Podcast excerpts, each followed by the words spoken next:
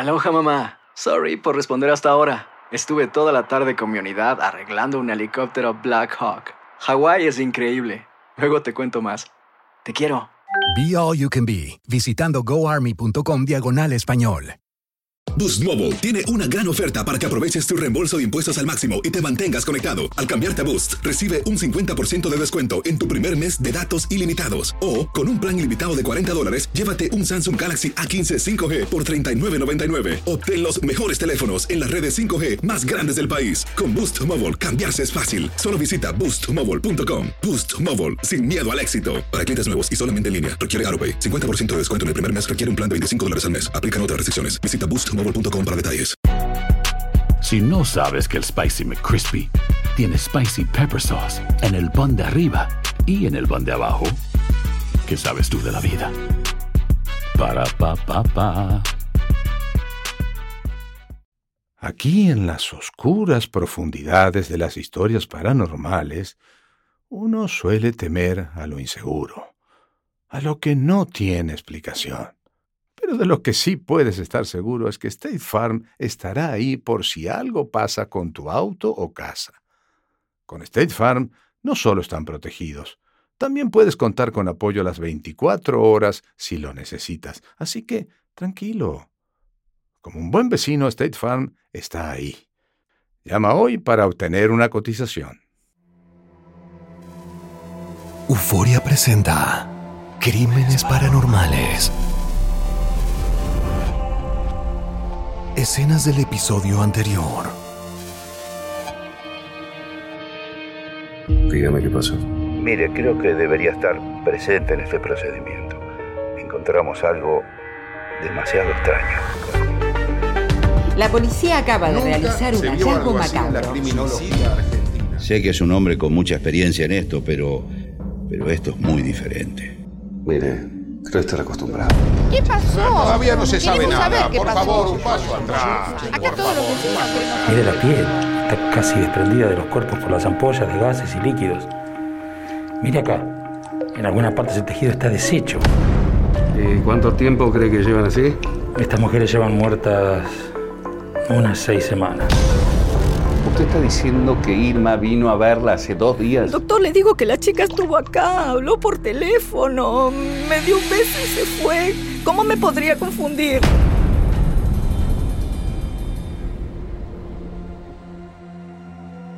Euforia presenta Crímenes Paranormales. Donde la razón encuentra sus límites. Temporada 1. El misterio de las primas. Una serie original de Euforia Podcast, narrada por Saúl Lizazo. Advertencia. La siguiente historia está basada en un caso real, con escenas dramáticas creadas a partir de los eventos y declaraciones exclusivas de sus protagonistas. Algunas de las identidades y situaciones han sido modificadas. Si aún no has escuchado los anteriores episodios, te recomendamos que lo hagas y regreses para no perderte ningún detalle. Y recuerda, siempre escuchar hasta el último respiro. Episodio 2 de 8. El diablo está en los detalles.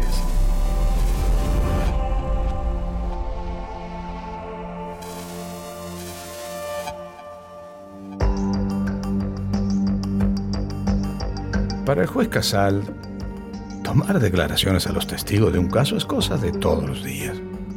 Una rutina que, que a veces se vuelve un tanto tediosa. Pero el caso de las primas comienza a presentar detalles cada vez más contradictorios, escalofriantes y difíciles de conciliar con la realidad. Tal como deja de manifiesto Noemi, la dueña de la propiedad. La chica estuvo acá. ¿Por qué tanta duda, juez? ¿Por qué le mentiría? No, señora, no, no creo que me esté mintiendo. Pero tengo la obligación de preguntarle para entender qué pasó. Pero me miran como si estuviese loca. No, Noemí, por favor, en absoluto. Eh, pero ¿sabe lo que pasa? La situación es delicada y, y hay cosas que no, no cierran. Para el comisario Benítez, este tampoco es un caso más. Siente una incómoda perturbación por los eventos sobrenaturales que van apareciendo. Noemí, vamos a hacer una pausa. Descanse un poco, tome algo. Y cuando llegue el oficial de justicia, continuamos. ¿Te parece? Está bien. Paso a mi cuarto. Vaya, vaya tranquila. Una vez solos, Benítez se asoma por la ventana y descubre el tumulto inquieto de periodistas y curiosos que se ha formado en la acera. Todos los medios. No falta ni uno solo. Eh, ¿Quiere que averigüe si hay otra salida? No. Prefiero que le diga a su gente que no hablen con nadie. En el ámbito del periodismo de policiales, las novedades corren muy rápido. Siempre hay alguien dispuesto a vender la noticia a sus contactos en la prensa. Mientras todos los periodistas se apiñan en la puerta como fieras que huelen sangre, un reportero alejado de la multitud espera agazapado el momento exacto para actuar. Todos lo llaman el turco, un viejo perro de redacción que sabe con quién hablar sin perder el tiempo. ¿Qué haces de Civil Romero? ¿No trabajas? ¿Qué haces, Turco? Estuve toda la mañana adentro y me quedó el uniforme con un olor que no se podía más. Me lo tuve que cambiar. Estaba para tirar. Sí, se siente desde acá. Lo que será adentro. De lo peor que vi, de lo peor. ¿Un crimen? No sabemos, pero medio difícil. Estaba todo cerrado con llave desde adentro y no había ni una ventana abierta. ¿Suicidio? Tampoco se sabe. Estaban en la bañera pudriéndose desde hace semanas. Para, para, para, para, para, para, para. ¿Cómo semanas? Y recién hoy las descubrieron. Estamos todos igual, Turco. Nadie entiende nada. El turco no es un reportero más y los policías que lo conocen lo saben. Su larga carrera dentro del periodismo de policiales comenzó a decaer cuando, asombrado de ver tantos casos misteriosos y sin resolver, comenzó a interesarse en el mundo de lo sobrenatural. Bienvenidos a una nueva noche del Portal del Misterio. Como cada viernes, hoy les traigo un caso fascinante. ¿Escucharon hablar de la paragnosis? ¿Serán ustedes paragnostas sin saberlo? Hoy vamos a ver un caso que realmente conmocionó a toda la población. Desde esta nueva óptica, el turco fue encontrando respuestas y explicaciones insospechadas para muchos crímenes. Pero sus argumentos y pruebas no gozan de mucha aceptación, ni en la redacción del periódico para el cual escribe, y menos aún en el cerrado mundo de lo judicial. ¿Y a quién le tocó el caso? A Casal. Lo tenés que ver. Está desencajado. Mm,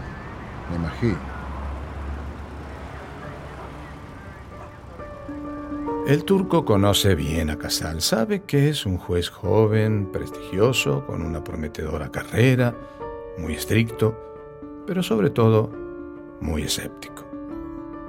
Tal como intenta mantenerse en estos momentos a metros de allí, en la casa de Noemí, al reanudar la declaratoria. Bueno, Noemí, comencemos un poquito más atrás. Hábleme de su inquilina, Irma, la mayor de las fallecidas. ¿Hace cuánto vivía acá? Hace un mes y medio nos empezó a alquilar. ¿Y en ese tiempo tuvo contacto frecuente con ella? Muy poco. Nos saludábamos en el pasillo o en la calle, pero siempre todo muy normal. ¿Y qué pasó? ¿Qué le dijo cuando vino el viernes? Que su prima se sentía mal y que quería llamar a un médico. Llamó una vez, pero como no la atendía, me pidió si podía seguir llamando yo y ella se fue a cuidar a su prima. ¿Y usted? ¿Pudo comunicarse? Sí. Y a los 20 minutos vino una ambulancia del hospital de Vicente López. Casal le hace un gesto a Benítez, quien comprende que tiene que mandar a alguno de sus subalternos a buscar al médico que acudió al llamado. Hablemos de la otra joven difunta, la menor, Claudia. ¿También vivía acá? No, no, a ella no la vi nunca. Me enteré que existía cuando vino a oírme el viernes. Benítez baja la cabeza reprimiéndose las ganas de explicarle a la señora que los cuerpos llevan semanas pudriéndose y que no hay forma de que Irma o su prima el viernes hayan estado aquí. Al menos vivas. Entonces, Irma, la mayor, ¿habitaba sola la propiedad? Sí. Pero cuando nos alquiló vino con un hombre. Iban a alquilar los dos juntos, pero después se quedó ella sola. A ver, ¿cómo es eso? Yo no lo vi, lo conoció mi marido. De hecho, me dijo que cuando firmaron el contrato hubo algo raro. ¿Raro como qué? Le mintió en algo, ahora no me acuerdo con qué, pero le mintió. ¿Sabe cómo se llama el hombre? Darío. Creo que Darío Tojo, pero no estoy segura. Eh, mi marido lo sabe seguro. ¿Y usted se lo cruzó alguna vez? No, no lo vi nunca. Eh, Va una vez, pero de espalda. Él estaba caminando delante mío, entró por el pasillo, yo entré atrás, pero nunca se giró para saludar, ni un gesto, nada. O sea, nunca le vio el rostro. Nunca. Pero hablen con mi marido. Él lo conoció. Tal vez los pueda ayudar. Casal y Benítez vuelven a mirarse. Sienten que acaban de encontrar la punta de un ovillo que puede llevarlos a una respuesta. El juez da por finalizado el encuentro. Con un gesto, despide al oficial de justicia, estrecha la mano con Noemí y le pide a Benítez que acelere la búsqueda del médico que las atendió y principalmente del novio de Irma. Al salir a la calle, la policía le abre paso entre la multitud de curiosos y reporteros que se alborota con su presencia. Estamos en vivo con nuestra unidad móvil desde el frente de la casa de Melo y nos avisan que está saliendo el juez. Estamos con vos, Sandra. ¿Qué está pasando? Así es, el juez acaba de salir de la propiedad y al parecer no va a dar declaraciones. No vamos a dar declaraciones hasta no tener las autopsias en mano. Y les pido, por favor, respeto por las familias. Muchas gracias. Ahí se va el juez, sin hablar con la prensa. Juez se refugia entre dos agentes que lo escoltan hasta el carro a varios metros de allí. Ya alejados de la multitud, Casal se dispone a subir a su coche, pero una voz familiar lo hace detenerse en el lugar. Disculpe, juez. ¿Tiene fuego? El juez se vuelve con una sonrisa cansada y con un gesto despide a los policías que lo escoltaron. Mientras estos se retiran, Casal busca un encendedor en su saco. ¿Qué pasó, Turco? Creía que habías dejado de fumar. Con casos como este, imposible. ¿Usted qué hace con el encendedor? Y la costumbre. Extraño el caso, ¿no? Varias semanas muertas y recién hoy las encuentro. Varias semanas fue una estimación preliminar. Además, ya tenemos una testigo que vio con vida a una de ellas hace un par de días. Ah, las vieron con vida hace un par de días. Sí, y con esto date por satisfecho. Es lo único que te voy a decir hasta que lleguen las autopsias. O sea, las vieron con vida hace dos días, pero llevan semanas pudriéndose. No empieces, Turco. Es un caso común y corriente. No hay nada de sobrenatural. Yo no dije nada, pero los hechos. Turco, haceme un favor. Antes de escribir cualquier cosa, espérate hasta mañana y hablemos con las autopsias en la mano. ¿Te parece? Por supuesto, señor juez. Un placer verlo, doctor Casal. Que Dios guarde a su señoría.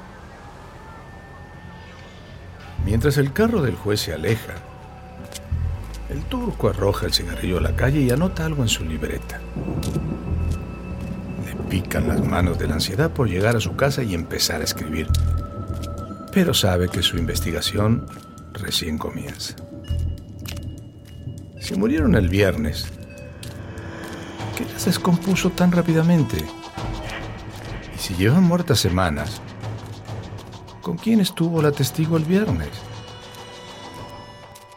¿Fue una aparición?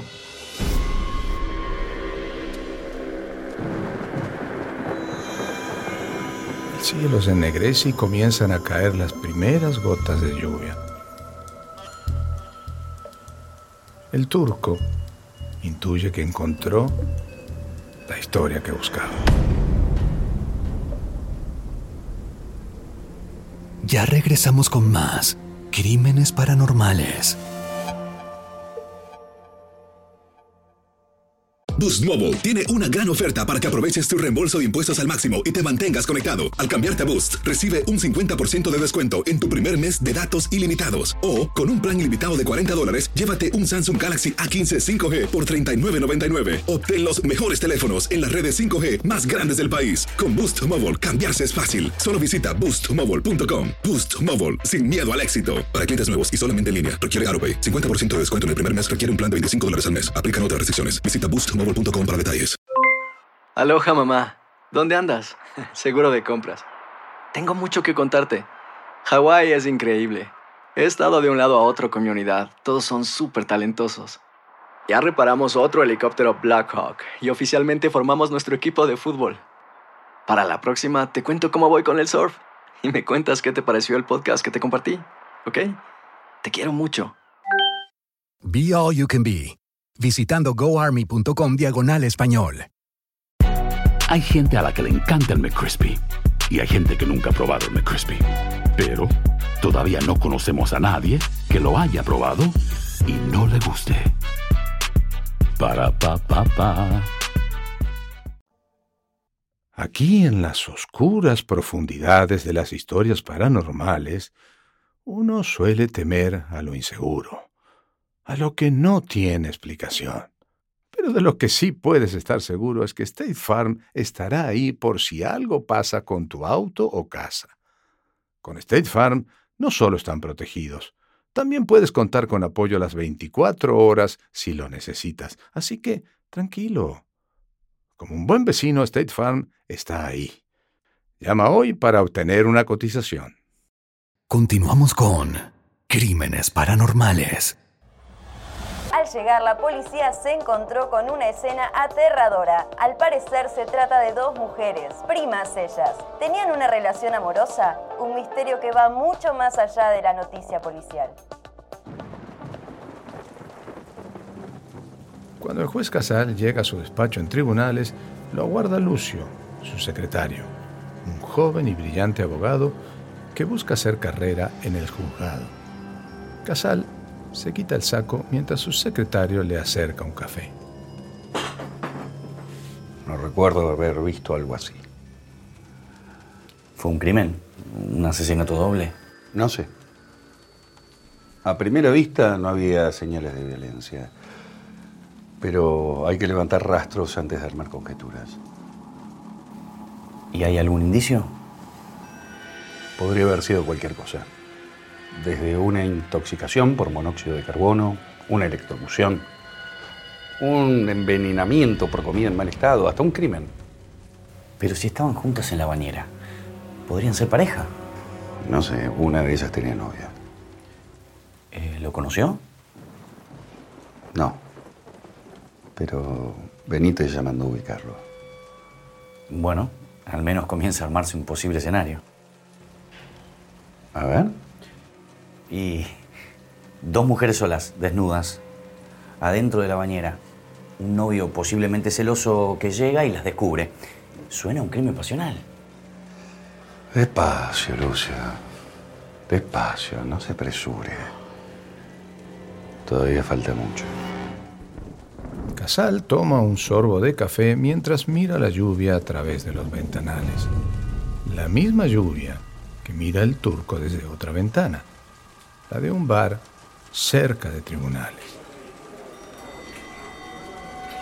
Es casi su despacho. Aquí encuentra información, la que le pasan policías, políticos, abogados, soplones, gente de cualquier calaña que suele revolotear alrededor de la justicia. Turquito. ¿Qué hace, gitano?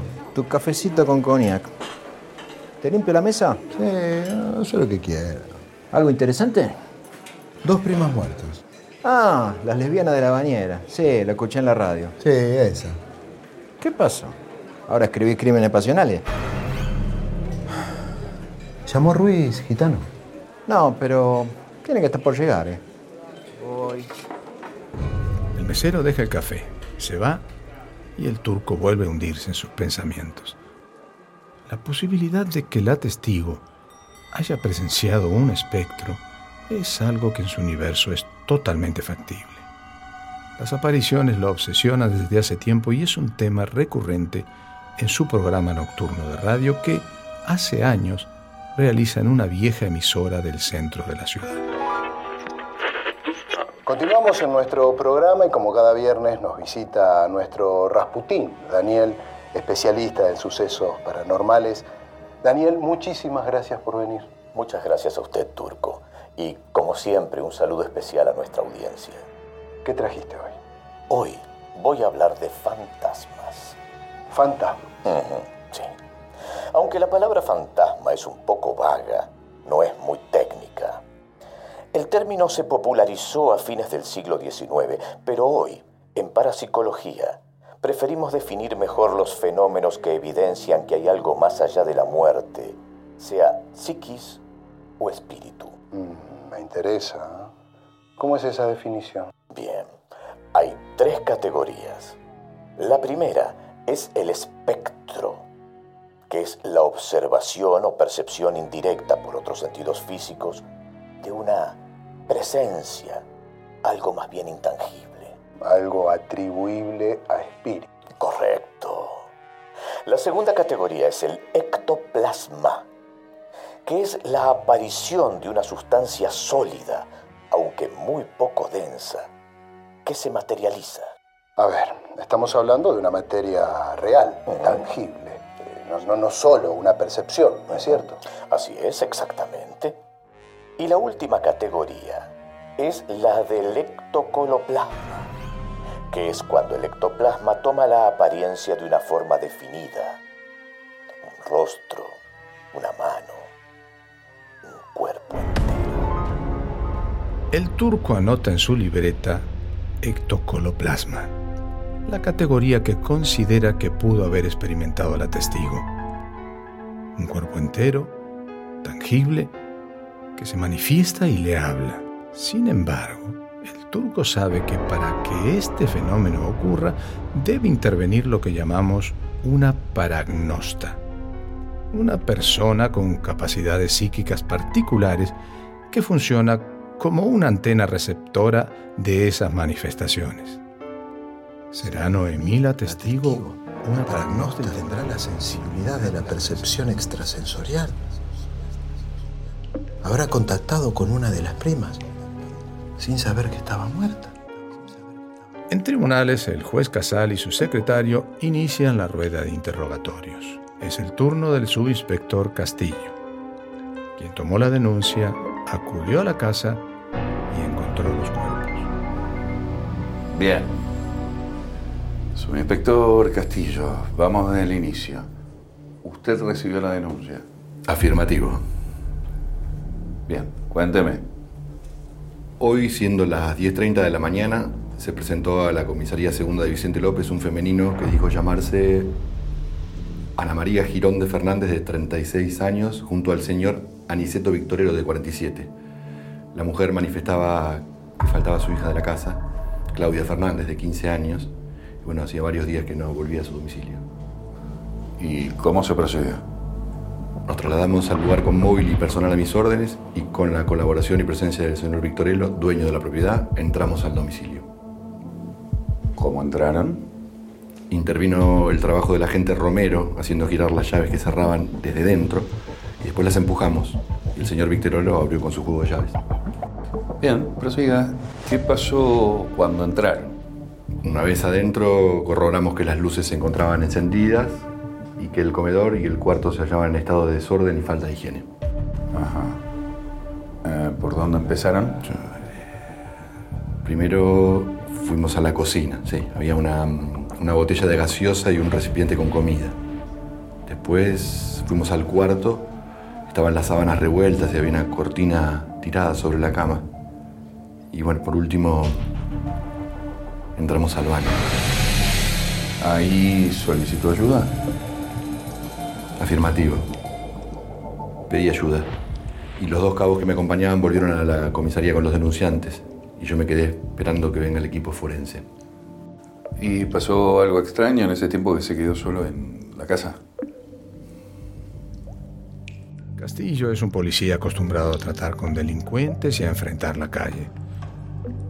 Pero ahora no se anima a contar que al quedarse solo, sintió que algo lo obligó a detenerse frente al baño y observar por una eternidad a esos cadáveres diabólicos.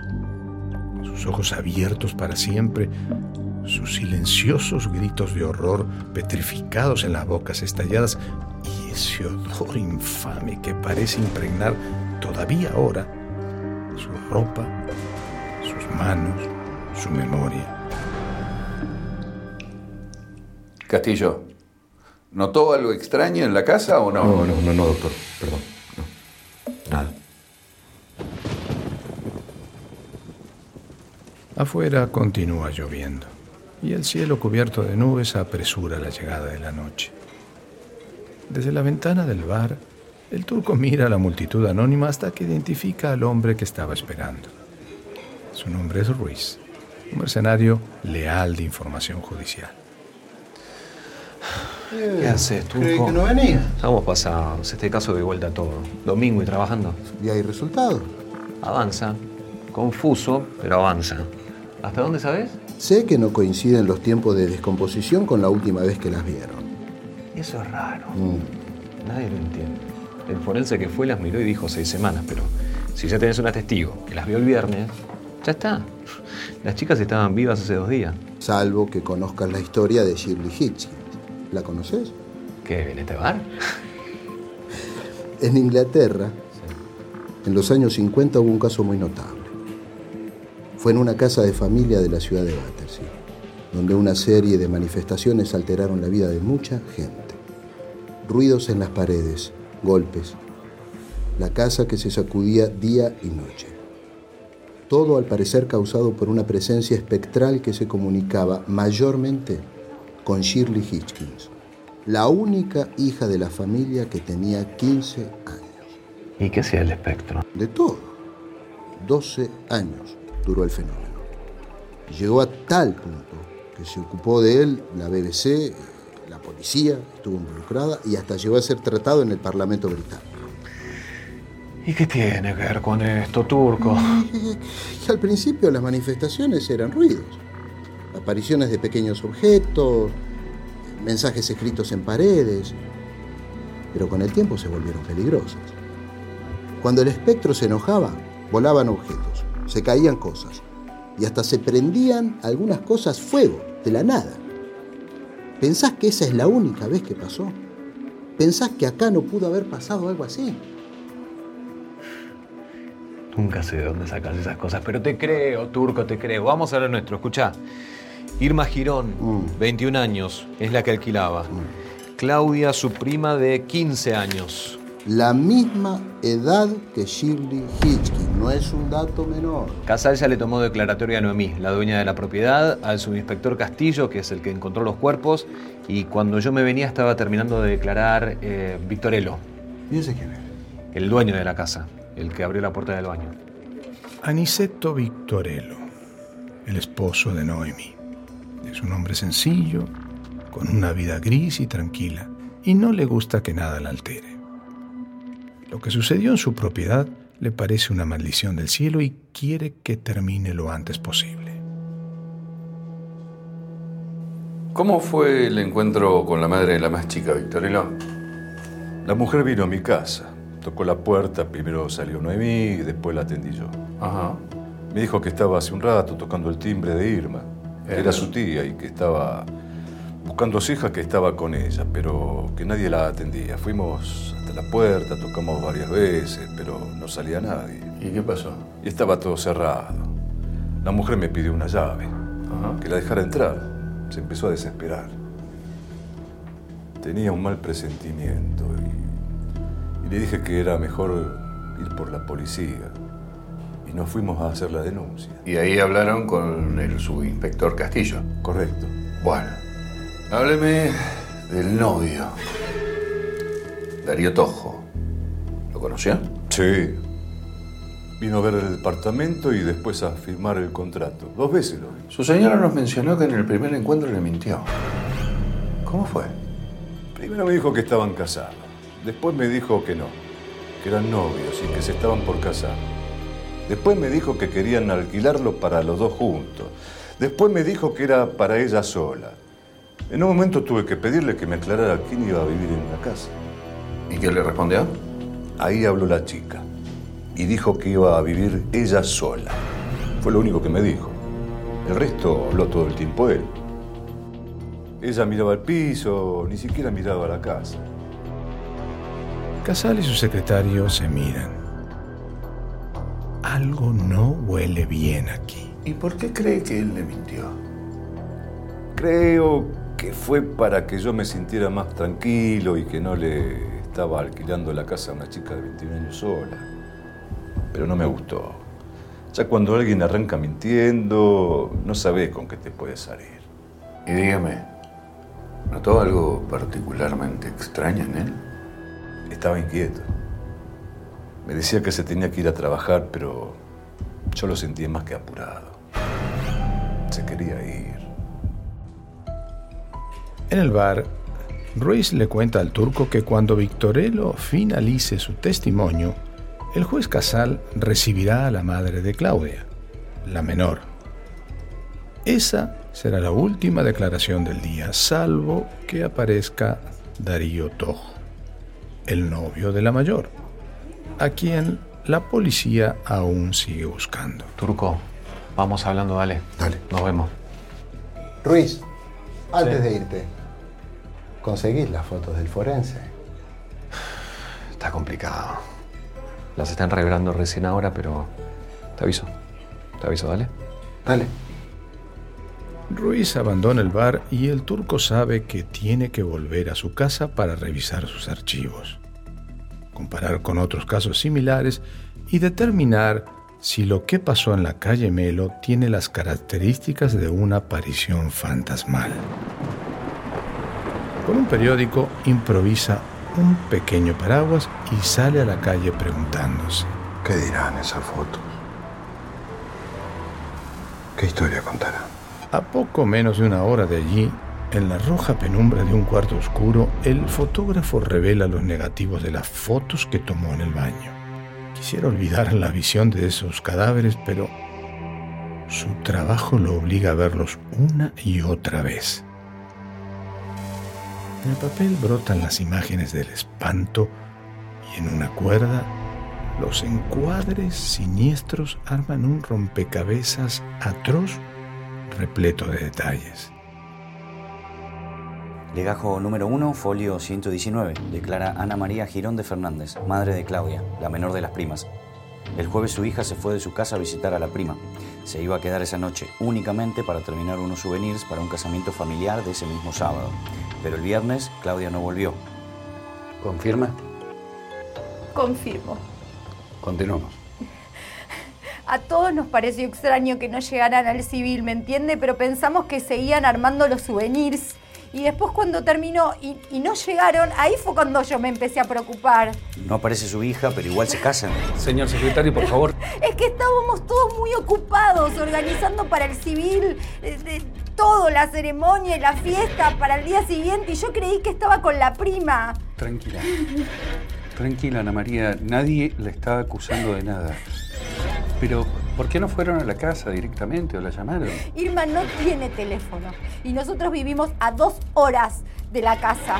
Por eso nos fuimos hasta allá. Estábamos con todo el tema del casamiento y yo creí que iban a venir para la fiesta. ¿Y qué pasó después? Bueno, el sábado tampoco apareció en todo el día, así que yo no sabía qué hacer y le dije a unos familiares que me acompañaron a la comisaría del barrio a preguntar, no sé, a ver si vio como estas cosas, que a ver si pasó algo, pero bueno, no, me dijeron que no, que no había pasado nada, que no había ninguna denuncia y yo ahí, no sé, me relajé y, y además estaba todo lo de la fiesta y dije, bueno, nos vamos para allá, eso hicimos. Y suspendieron la fiesta. No, no, no suspendimos la fiesta porque justamente porque teníamos la esperanza de que lleguen, de que estuvieran ahí y, y- y de golpe se hizo la mitad de la noche, como no venían, bueno, yo dije, me vuelvo a la comisaría a ver si, si realmente en ese momento había alguna noticia, algo, no sé,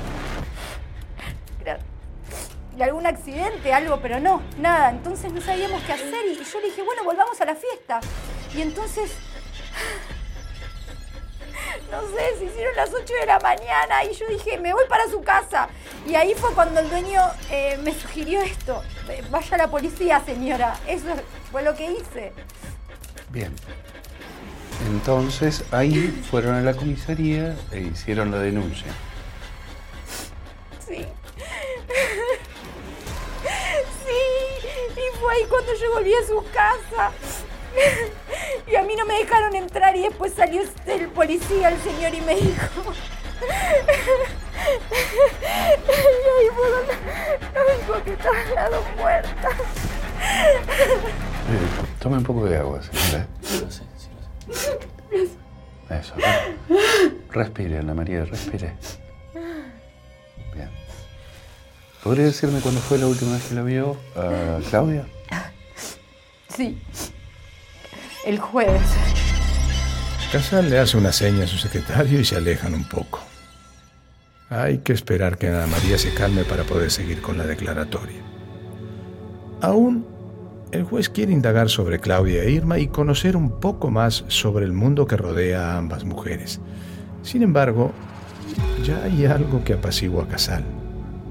Alguien más vio a una de las jóvenes con vida recientemente, por lo cual cualquier engaño que le haya jugado su mente con la posibilidad de una presunta aparición fantasmal, para el juez comienza a caerse en pedazos. Pero no todos piensan lo mismo.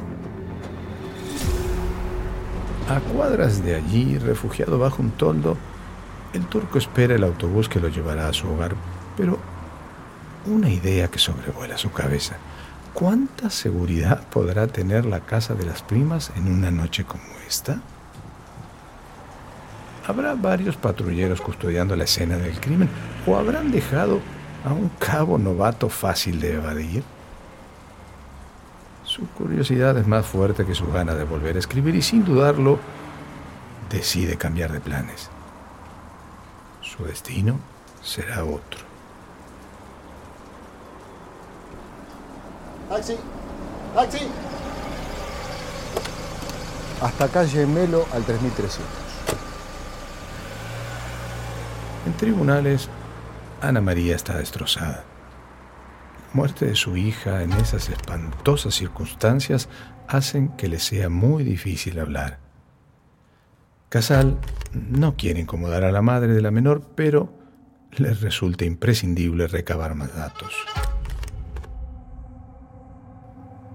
¿Recuerda algo extraño que haya sucedido con su hija en estos días? ¿Estaba involucrada en algo? ¿Tenía problemas con alguien? No, no, era una chica muy normal, igual que su prima, nunca tuvieron problemas con nadie.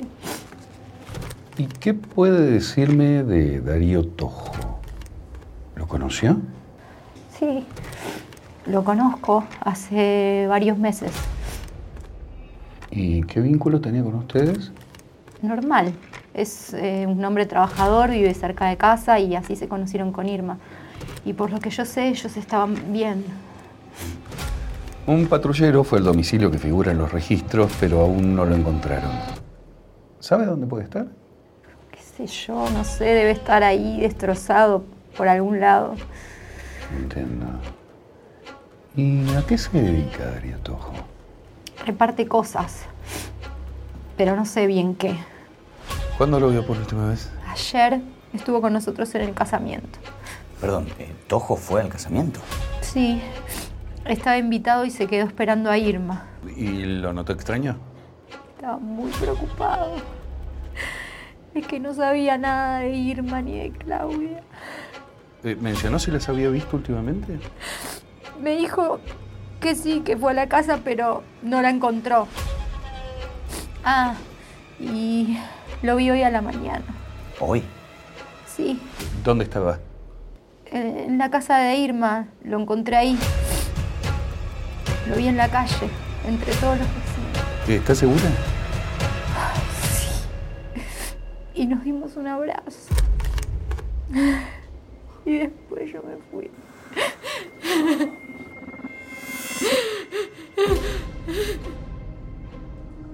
Casal y su secretario se miran y sin decir nada, este comprende que es urgente que Benítez encuentre a Darío Tojo. El secretario acompaña a María hasta el hall de entrada de tribunales, donde la guardan unos familiares.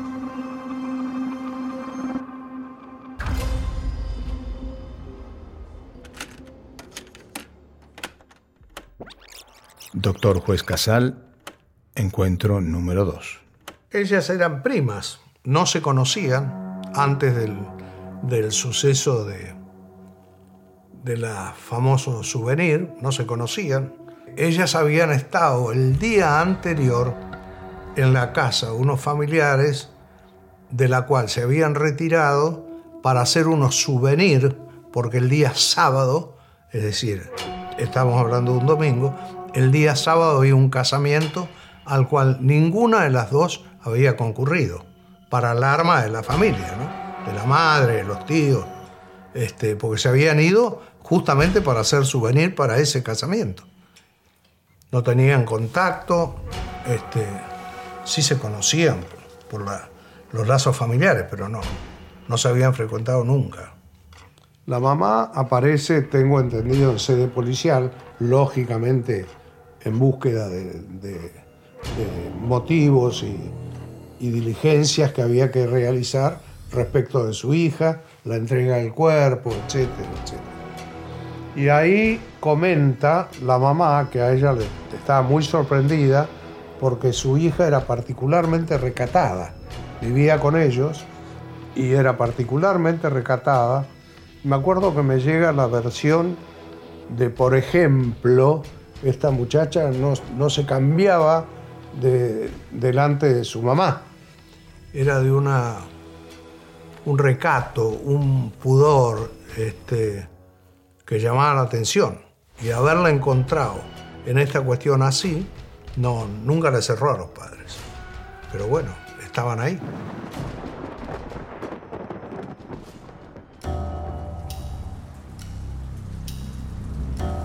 La lluvia continúa intensamente y el taxi que lleva al turco se detiene a 100 metros de la calle Melo, 3354.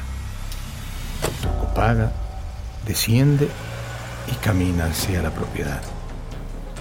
Mira con detenimiento y tal como intuyó, solo hay un policía refugiado bajo un toldo. A varios metros de la entrada de la casa, sin pensarlo dos veces y aprovechando la oscuridad de la noche, el turco pasa por debajo de las fajas de seguridad y entra al largo corredor que lo llevará a la escena del crimen. Al final del camino, tal vez encuentre respuestas. Ya regresamos con más Crímenes Paranormales. Boost Mobile tiene una gran oferta para que aproveches tu reembolso de impuestos al máximo y te mantengas conectado. Al cambiarte a Boost, recibe un 50% de descuento en tu primer mes de datos ilimitados. O, con un plan ilimitado de 40 dólares, llévate un Samsung Galaxy A15 5G por $39.99. Obtén los mejores teléfonos en las redes 5G más grandes del país. Con Boost Mobile, cambiarse es fácil. Solo visita boostmobile.com. Boost Mobile, sin miedo al éxito. Para clientes nuevos y solamente en línea, requiere AroPay. 50% de descuento en el primer mes requiere un plan de 25 dólares al mes. Aplican otras restricciones. Visita boostmobile.com para detalles. Aloha mamá. Sorry por responder hasta ahora. Estuve toda la tarde con mi unidad arreglando un helicóptero Black Hawk. Hawái es increíble. Luego te cuento más. Te quiero. Be All You Can Be, visitando goarmy.com diagonal español. Hay gente a la que le encanta el McCrispy y hay gente que nunca ha probado el McCrispy. Pero todavía no conocemos a nadie que lo haya probado y no le guste. Para pa pa pa. Aquí en las oscuras profundidades de las historias paranormales, uno suele temer a lo inseguro, a lo que no tiene explicación. Pero de lo que sí puedes estar seguro es que State Farm estará ahí por si algo pasa con tu auto o casa. Con State Farm no solo están protegidos, también puedes contar con apoyo a las 24 horas si lo necesitas. Así que, tranquilo. Como un buen vecino, State Farm está ahí. Llama hoy para obtener una cotización.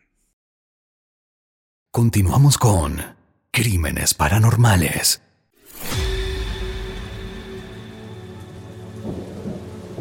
Es de noche y la tormenta continúa. El turco avanza por la espesa penumbra del corredor. Camina lento y tanteando las paredes. Siente vértigo y ansiedad. Su cabeza no puede detenerse. ¿Y si la testigo no tuvo una aparición y la joven estaba realmente viva el viernes? ¿Qué clase de fenómeno diabólico pudo haber descompuesto los cuerpos de forma tan acelerada? Al llegar al ingreso del patio de las primas, Turco prende su encendedor y con la llama comienza a reconocer el lugar. Macetas viejas, algunas plantas y no mucho más. A pesar de hundir la cara en la manga de su chaqueta, el hedor sigue siendo intenso, sulfúrico. Llega a la puerta de entrada, pero el sutil contacto con el picaporte le genera un escosor que le atraviesa la columna espinal. Siente que nada bueno puede habitar ahí dentro. Dando coraje y dando una última bocanada, el turco se sumerge en la casa.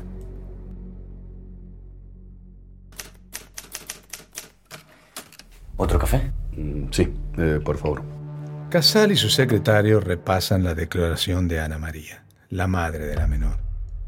Es domingo, es tarde y ambos desearían estar en sus hogares, pero el caso ya está en todos los medios y mañana tendrán que ofrecer algún tipo de información. Es apresurado decirlo, pero por ahora no veo más que un accidente doméstico. Una intoxicación, asfixia por monóxido o algo así. Dos chicas apuradas por terminar los souvenirs e irse al casamiento. Eso se presta a un eventual accidente. Es una posibilidad. Eh, pero, ¿qué hacían las dos desnudas en la bañera? La madre dijo que ni se conocían. No es demasiado. ¿Y el novio? ¿Qué hacía en la puerta de la casa esta mañana? No quiso entrar a despedir el cuerpo de su novia. Bueno, tal vez lo intentó y no lo dejaron. Cuando lo encuentre Benítez, se lo preguntaremos. ¿Te parece? ¿Y ayer? Ayer fueron todos al casamiento. Es muy raro, doctor. ¿Usted iría a un casamiento si su hijo no aparece? Lucio, a lo concreto, ¿qué sabemos del médico que fue a verlas el viernes? En ese preciso momento, en la guardia del hospital, un oficial enviado por Benítez espera el registro de las llamadas de emergencia justamente para identificarlo. A metros de allí, en un cuarto refrigerado, los dos cuerpos de las primas aguardan que su temperatura baje lo suficiente como para que el forense pueda separarlos y hacer las autopsias. La recepcionista vuelve con el registro de llamados. A ver, eh, el viernes a las 23. Mm, a ver, a ver. Eh, acudió al llamado de la calle Melo el doctor Bresciani. Sí, sí, sí, el viernes a las 23 en la calle Melo el doctor Bresciani. Sí. El turco da sus primeros pasos en la casa con encendedor en mano y recorre lento el comedor. El lugar está desordenado, pero su visión es demasiado acotada. Por un momento siente el ambiguo temor de encontrar algo o que alguien lo encuentre a él. Avanza y llega a la habitación. Entra y la llama temblorosa empuja la oscuridad por partes. Ropero, ropa descolgada y una cortina tirada sobre la cama deshecha. El cuadro plantea un nuevo escenario. Hay signos claros de violencia. Una posibilidad es que alguien haya entrado, forcejeado aquí y luego las haya arrastrado al baño.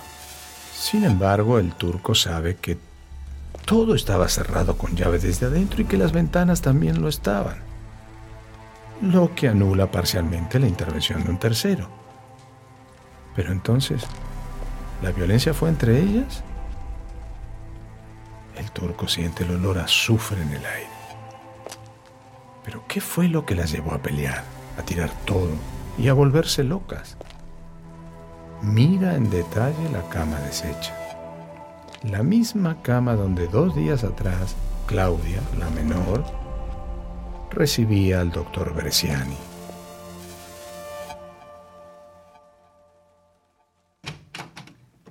Doctor, llegó Bresciani. Bien, hágalo pasar.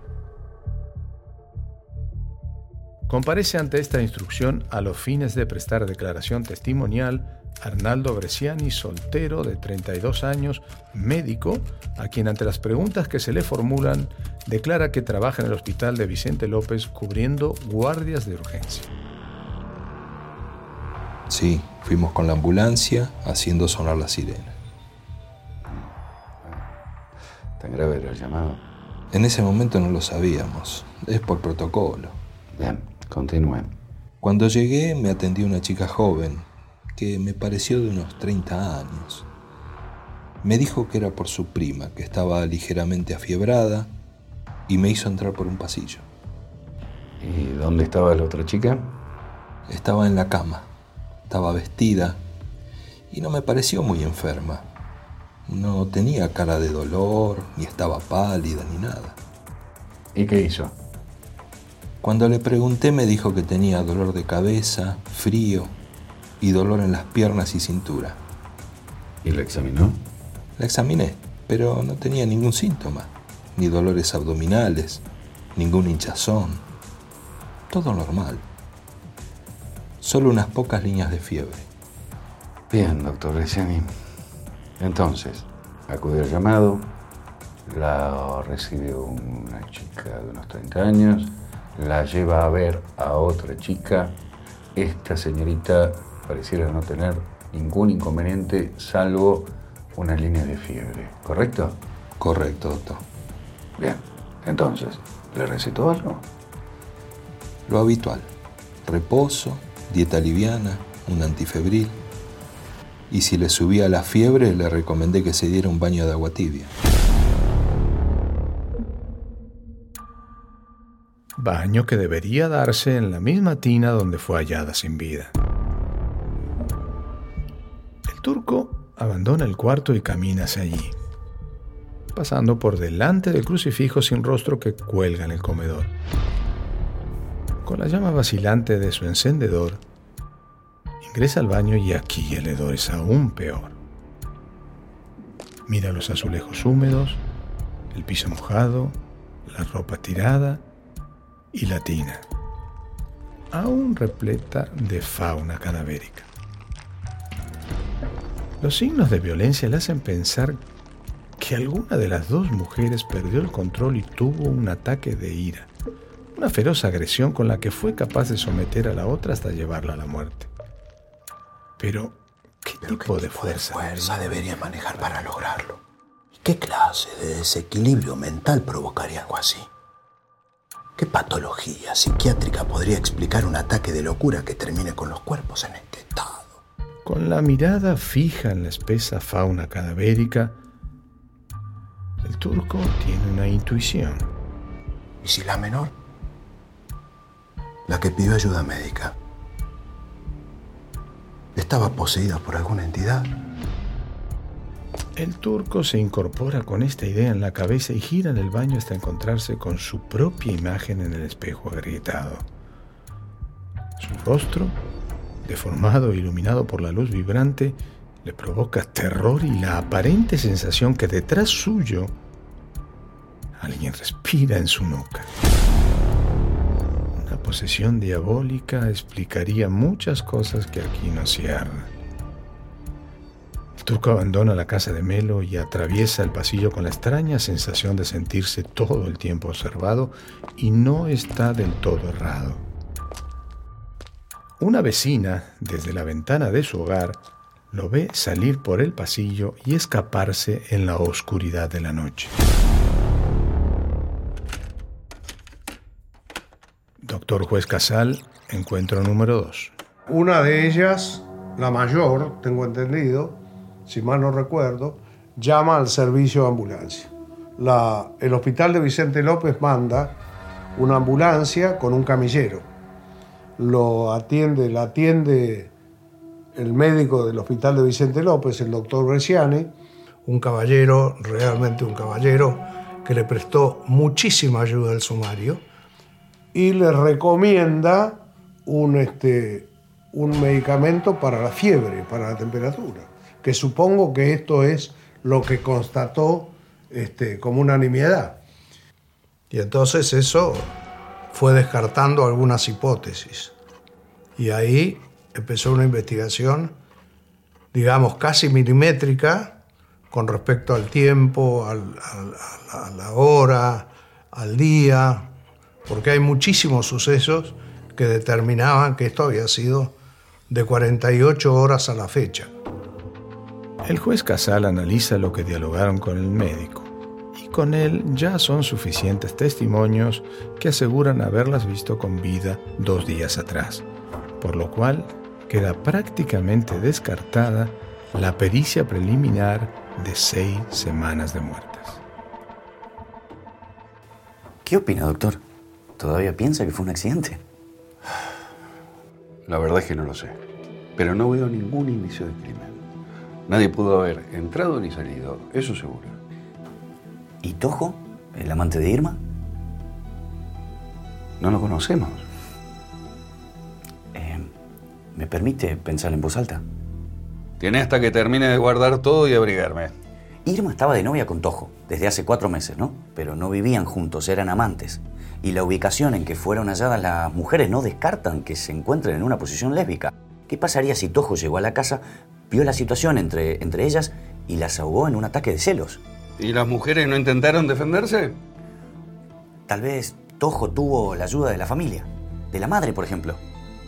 Tal vez toda la familia estaba indignada por la relación de las chicas. Una deshonra, una humillación. Y eso le parece motivo suficiente para asesinarlas y meterlas en una tina. Piénselo bien, doctor. Faltan dos mujeres de la familia y el casamiento se hace igual.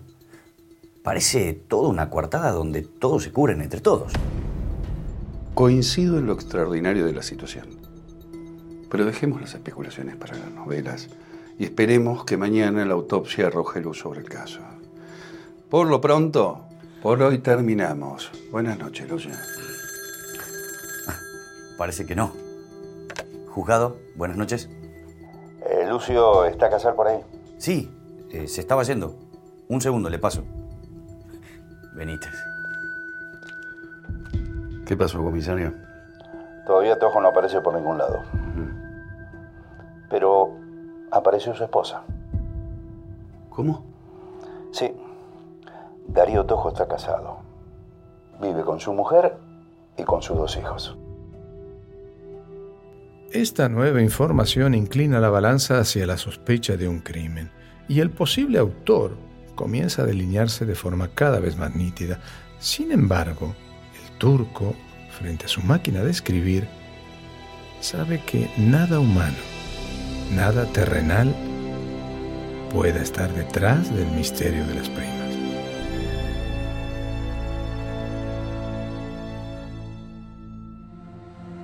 Esto fue Crímenes Paranormales, donde la razón encuentra sus límites. Temporada 1. El misterio de las primas. Narrado por Saúl Lizazo. Escenas del próximo episodio. Buen día, Lucio. Buen día, doctor. Llámelo al comisario y dígale que mande una cuadrilla a dar vuelta a la casa. Quiero que busquen cualquier indicio. Que me den vuelta hasta el último cajón. ¿Estamos? Inicio en el cuerpo de la menor. Sin rigidez cadavérica, eh, masas musculares crepitantes, ampollas acuosas en todo el cuerpo, derrame de fluidos de putrefacción por boca y nariz, y en el cuello se observa la presencia abundante de gusanos. Hola. ¿Tenés un rato para que nos veamos? ¿Cuánto? Cuanto antes. Doctor, ¿Qué pasó? encontraron a Tojo. Crímenes Paranormales. Elaborado por plataforma Sound Stories. Producción original para Euforia Podcast. Presentado por Euforia.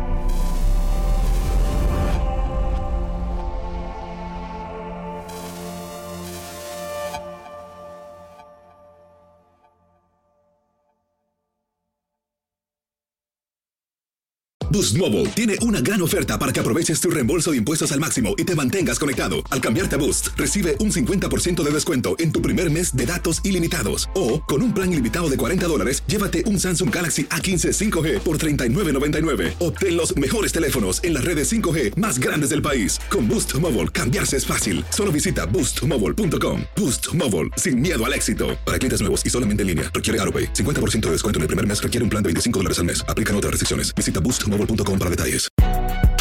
Si no sabes que el Spicy McCrispy tiene Spicy Pepper Sauce en el pan de arriba y en el pan de abajo, ¿qué sabes tú de la vida?